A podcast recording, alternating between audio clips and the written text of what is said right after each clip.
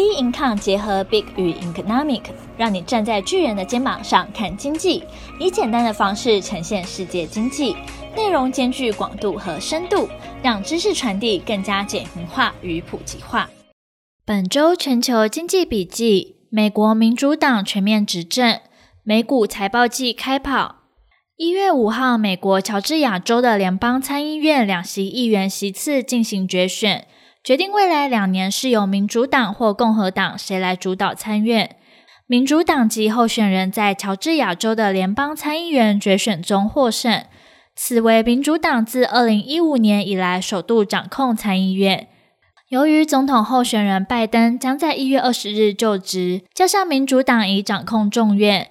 因此这将代表民主党全面执政的到来，川普时代正式结束。蓝色浪潮下，准总统拜登打算对企业和富人加税，部分民主党人比他更激进，因此拜登上任头两年就大幅加税的可能性不高。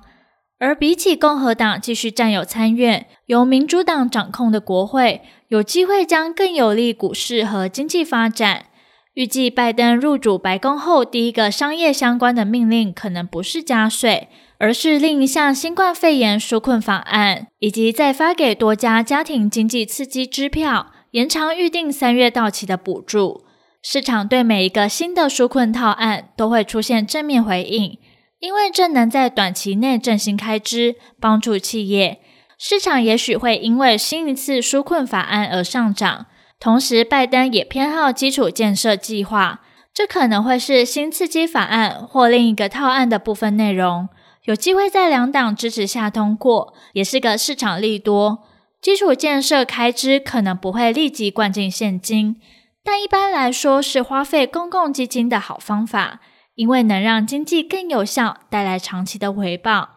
市场预计将出入经济刺激措施利多，也为美国长期利率升至二零二零年三月以来最高。一月十一日，美国国会参众议院民主党议员计划对美国总统川普提出弹劾，令众议院议长裴洛西呼吁副总统彭斯动用宪法第二十五条修正案，尽早将川普免职，并指控川普总统煽动了对美国国会的入侵。若该决议通过，川普将被取消四年后的总统选举资格。对于民主党来说，这也是一个削减共和党川普成员权力的机会。但总统大选中，约有一半的美国人支持川普总统。如果一个步骤不对，可能使美国社会分裂更加严重。消息一出，美股开盘，四大指数均自高点回落，道琼指数跌逾百点，S M P 五百指数跌零点八 percent，纳斯达克指数跌一点五 percent。再来，我们来看美国十二月非农就业创二零二零年四月以来最糟。一月八日，美国劳工部报告显示，十二月非农就业人数减少十四万人，是去年四月以来首度减少，远低于市场预期。二零二零年全年就业人数共减少九百三十七万，创一九三九年以来最高纪录。并超过二零零八年、二零零九年金融海啸爆发后的总和。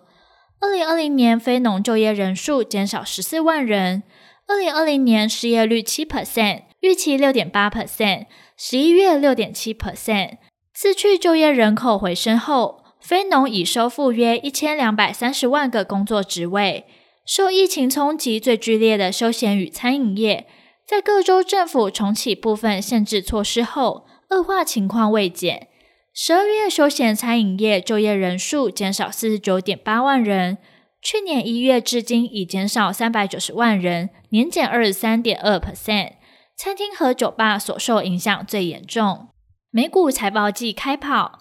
本周开始，美国财报季开跑，由摩根大通与花旗集团等银行者拉开序幕。市场将紧盯企业对于本季与今年的财测展望。一月十五号，摩根大通、花旗集团和富国银行将发布去年 Q 四财报。华尔街预测，S M P 五百指数成分企业上季获利和前年相比下跌十二 percent，营收下滑六 percent。但投资人更在意未来，哪些企业的成长动能会持续下去？特别是本季与今年的展望。另外，美国费的主席鲍尔在一月十五号发表演说，是否会延续其他决策官员发言的论调，透露将维持低利率与购债规模不变的讯息，将影响市场信心。美国也将公布去年十二月通膨率与零，美国也将公布去年十二月通膨率与零售销售及本月消费者信心等数据。将让人一窥新一波新冠肺炎疫情对美国经济的影响程度。另外，重要经济数据公布时程，中国公布十二月进出口，欧洲央行总裁拉加德发表谈话，美国公布十二月 CPI，美国费德主席鲍尔发表谈话，南韩央行一月利率会议，德国公布二零二零年 GDP，欧元区公布十一月进出口。美国公布十二月 PPI 销售零售，重要时程将公布在我们 Bing 康官方网站上。本周全球经济笔记，我们下周见。